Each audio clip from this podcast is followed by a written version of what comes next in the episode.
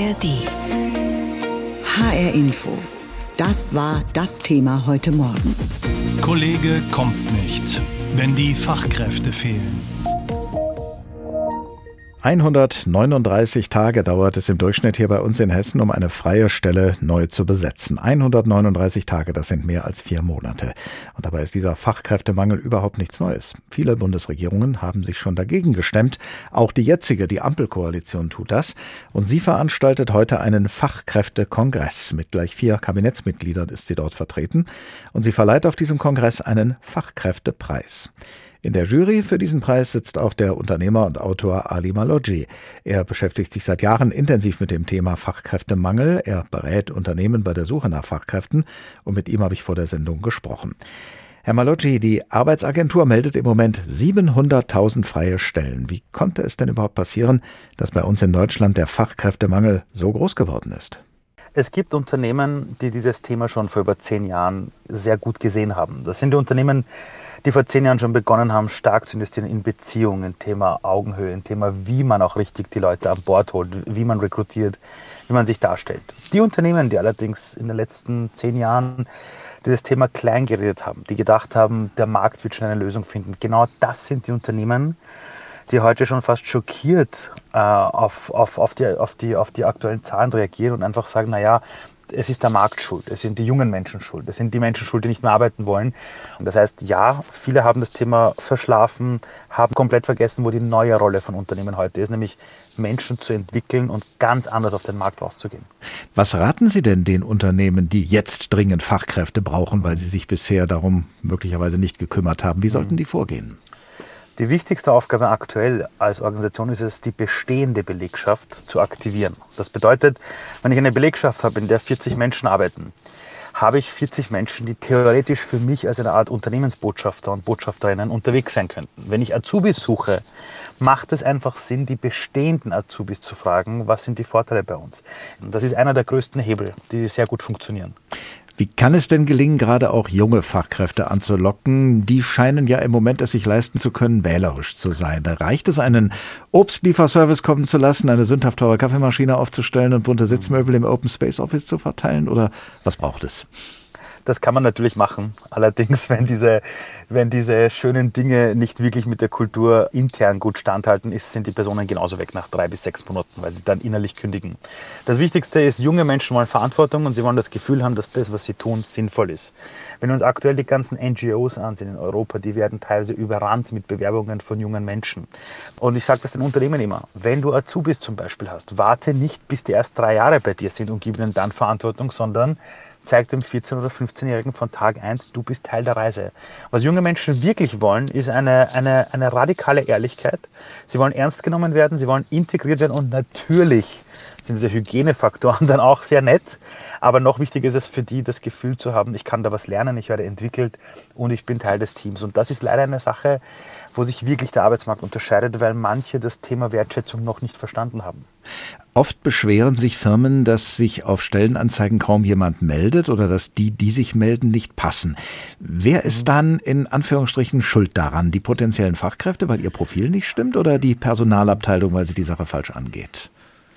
Die Realität ist, dass man in die komplette Selbstverantwortung gehen muss. Früher hat man gesagt, ich bekomme 100 Bewerbungen und von denen sind 50 super. Heute sagt man, ich bekomme 10 Bewerbungen und da passt keine einzige, sondern ich habe nur B-Player.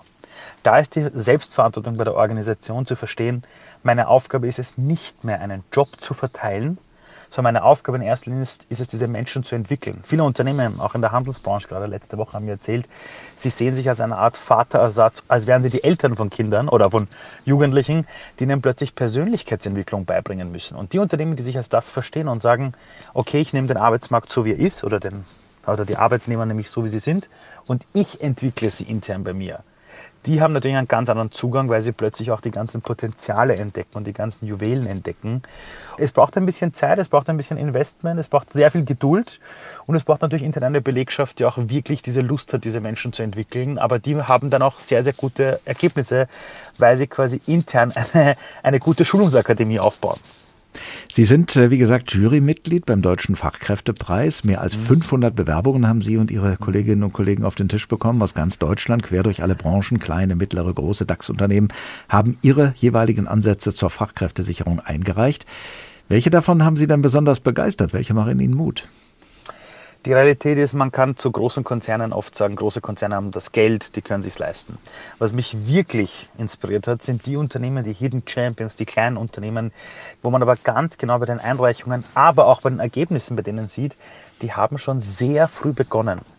Nicht die Schuld auf andere zu schieben, sondern sind sie Selbstverantwortung gegangen, sind in die Neugierde gegangen, die haben sehr früh begonnen, sich das Profil der Menschen da draußen anzusehen. Das waren alles Organisationen, die wirklich gut beobachtet haben, wie verändert sich die Welt vom Verhalten der Menschen, Lebensqualität, die Wünsche der Menschen, Hoffnungen, Träume und Ängste und haben versucht, in ihrer Organisation auf das eine Antwort zu sein. Und wenn man sich diese Einreichungen dann ansieht, merkt man einfach, dass die Welt, auch der Arbeitsmarkt viel besser ist als sein Ruf. Gerade der Bereich der Fachkräfte. Und es waren gerade diese ganzen KMUs, diese kleinen Unternehmen, die Hidden Champions, die wirklich bewiesen haben, sie haben jetzt vielleicht nicht die große Kohle, aber sie haben Kreativität und sie haben wirklich eine professionelle Empathie für das Thema. Wer in Hessen nach einer Operation oder einer Verletzung zur Physiotherapie will, muss oft sehr lange warten. Einer der Gründe, auch in der Physiotherapie herrscht genau Fachkräftemangel. Zu denen, die davon betroffen sind, gehört auch Laura Baumgart, Physiotherapeutin aus Egelsbach. Die 35-Jährige sucht nach Personal für ihre Praxis. Sie sucht und sucht, findet aber niemanden. Und ihre Praxis läuft nur deswegen noch, weil ein älteres Familienmitglied eingesprungen ist. Mit routinierten Händen knetet Gerhard Baumgart einen Patienten durch. Merken Sie das auch? Ja, sehr deutlich. Mhm. Ja, ihr könnt das halt mit den Fingern gut spüren. Der 73-Jährige sollte eigentlich längst in Rente sein. Seine Tochter Laura Baumgart übernahm 2018 die Physiotherapiepraxis in Egelsbach. Aber es findet sich einfach kein Personal, um die Lücke zu schließen. Wir sind ja schon immer jahrelang dabei am Suchen, aber es, der Markt ist irgendwie leergefegt. Alle Praxen erzählen das Gleiche, wir kriegen keine Leute. Praxisinhaberin Laura Baumgart behandelt ein Zimmer weiter ein Kleinkind. Man nach dein Füßchen schauen? Ja? Für die 35-Jährige ist die aktuelle Situation zum Heulen.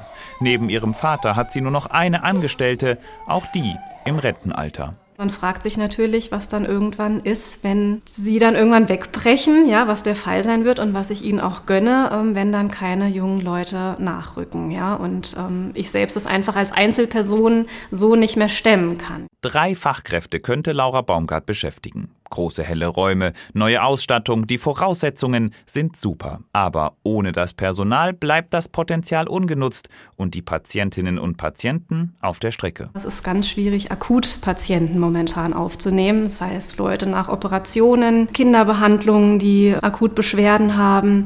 Und das können wir einfach nicht momentan erfüllen, weil zu wenig Leute da sind, die das ausführen können. Das ist eigentlich so, dass man immer das Gefühl hat, man macht nie genug, weil man eigentlich nie fertig wird. Yvonne Massuger vom Physiotherapieverband Hessen hört Geschichten wie die von Laura Baumgart häufig. Es ist mehr als ein Einzelfall.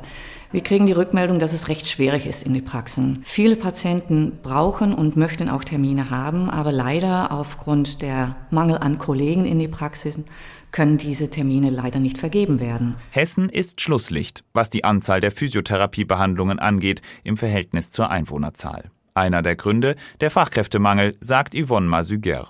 Der Verband fordert zwei Dinge, damit der Beruf attraktiver wird. Erstens die Akademisierung der Ausbildung und zweitens mehr Entscheidungsfreiheit, zum Beispiel durch sogenannte Blanko-Verordnungen. Das ist ein Rezept, wo der Arzt draufschreibt, dass Physiotherapie indiziert ist und die Diagnose draufschreibt. Und danach kann der Physiotherapeut, so sollte es sein, selbst entscheiden, welches Heilmittel, wann, welche Frequenz und welche Menge. Und das würde uns helfen. Laura Baumgart stimmt zu. Da hätten wir einfach mehr Freiheit, äh, so das für den Patienten zu bestimmen, wie es in, ja, in unseren Augen Sinn machen würde. Neben einer besseren Bezahlung sicher eine Stellschraube, damit mehr Menschen Physiotherapeutin oder Therapeut werden. Vielleicht auch in Laura Baumgarts Praxis. Vater Gerhard hätte auch schon Pläne, wenn es dann mit der Rente endlich klappt. Oh, wir haben fünf Enkelkinder, da findet sich schon was. 700.000, so viele Jobs haben die Unternehmen in Deutschland im Moment zu vergeben und sie finden dafür einfach nicht genug Fachkräfte. Dieser Fachkräftemangel ist überall zu spüren, sogar für uns alle. Im Moment streichen zum Beispiel die Verkehrsgesellschaften in Darmstadt oder Frankfurt ihre Fahrpläne zusammen, denn es fehlt einfach an Stellwerkern oder Fahrerinnen, überhaupt an Personal. In den Krankenhäusern und Pflegeheimen ist die Lage ähnlich dramatisch. Vor der Sendung habe ich mit Tabea Scheel gesprochen. Sie ist Professorin für Arbeits- und Organisationspsychologie an der Universität Flensburg. Zusammenstreichen oder die vielbeschworene Arbeitsverdichtung, ist das im Moment die Wahl? Und entweder die Kundschaft oder die Belegschaft hat dann die Qual? Ja, das sind natürlich zwei Extreme, aber ich denke, in dem Feld bewegt sich gerade alles, wobei man jetzt zum Beispiel Patientinnen ja schlecht zusammenstreichen kann. Da wird es dann wohl eher auf Arbeitsverdichtung hinauslaufen.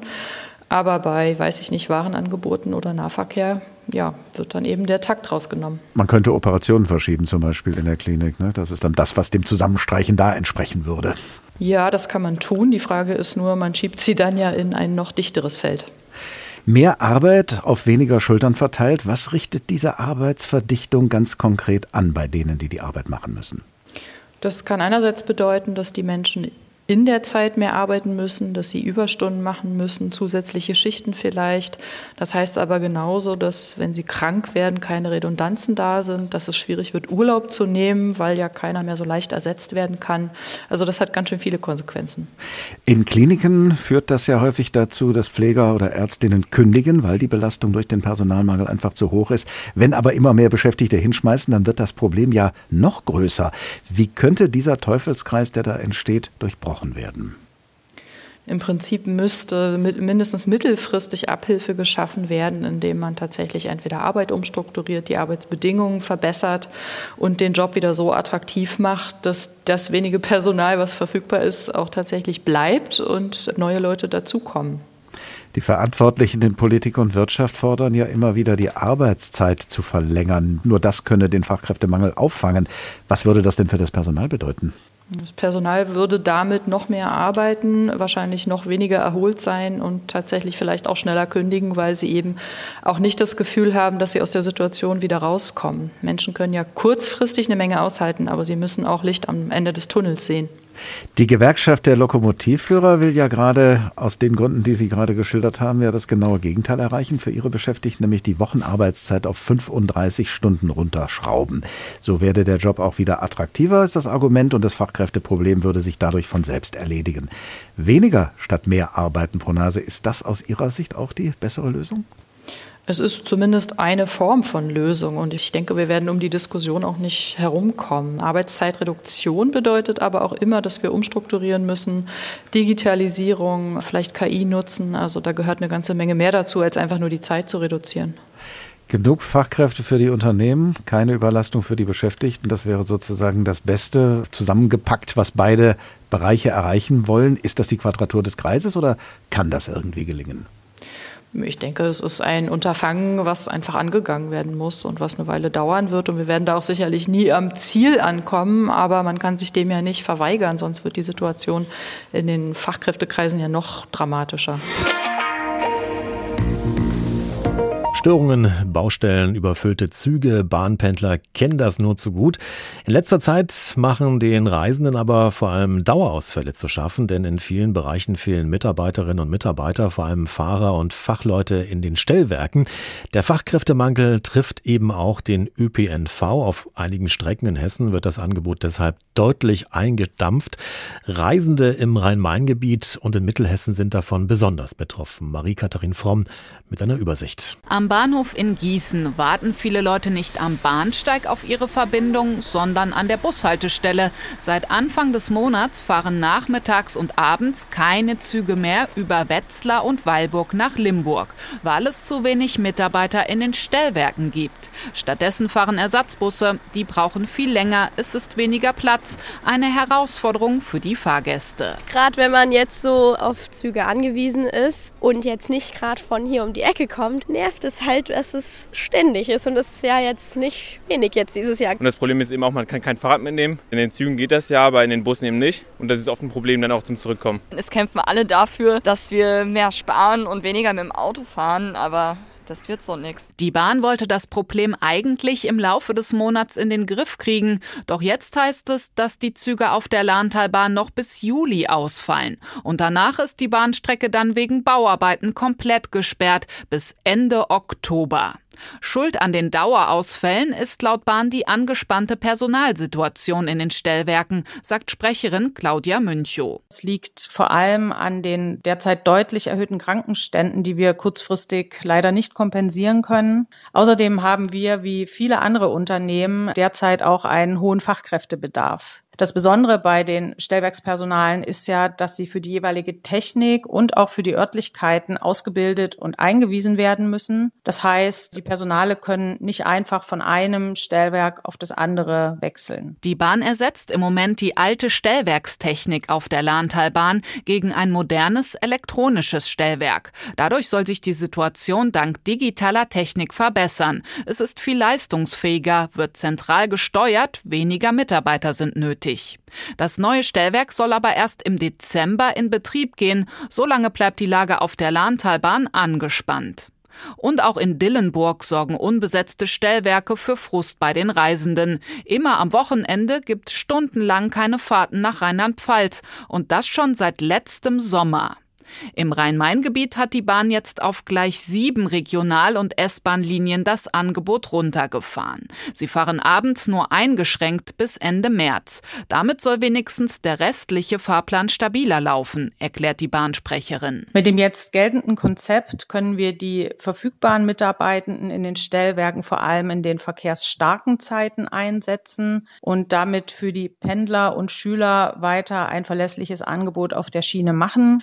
Das Konzept hilft uns auch, weitere kurzfristige Erkrankungen oder mögliche Störungen besser abzufedern. Der Fachkräftemangel betrifft nicht nur die Deutsche Bahn. In der gesamten Verkehrsbranche fehlen Fahrer und weiteres Personal. Wiesbaden streicht schon seit zwei Jahren am Busfahrplan, weil Fahrer fehlen. Und auch Frankfurt hat vor einem Monat den Fahrplan gekürzt. Einige U-Bahnen, Straßenbahnen und Busse fahren seltener oder eine verkürzte Strecke. Ausbaden müssen das die Fahrgäste. Längere Zeit Zeiten, mehr Gewühle, Gerenne. Ähm, es ist ärgerlich. Ich finde, der Nordosten ist besonders strapaziert worden. Also das finde ich nicht so gut. Das hätte ein bisschen ausgeglichener sein können mit den Kürzungen. Da bin ich sehr unzufrieden. Die Einschränkungen in Frankfurt sollen aber nur vorübergehend sein. Bis zum Sommer will die Stadt neue Fahrer finden und einstellen, trotz Fachkräftemangel. Dann soll der Fahrplan wieder hochgefahren werden. Deutschland braucht Fachkräfte aus dem Inland und aus dem Ausland. Für beides versucht die Bundesregierung, die Voraussetzungen zu verbessern. So gibt es ein Fachkräfteeinwanderungsgesetz, das die Hürden für Fachkräfte aus dem Ausland deutlich herabsetzen soll. Außerdem hat der Bund ein Gesetz zur Aus- und Weiterbildungsförderung auf den Weg gebracht. Bleibt die Frage, ob diese Gesetze wirken und was noch geschehen muss. Uwe Jahn aus unserem Hauptstadtstudio über den derzeitigen Stand. Deutschland fehlt es an Fachkräften. Über eine halbe Million Stellen können aktuell nicht besetzt werden.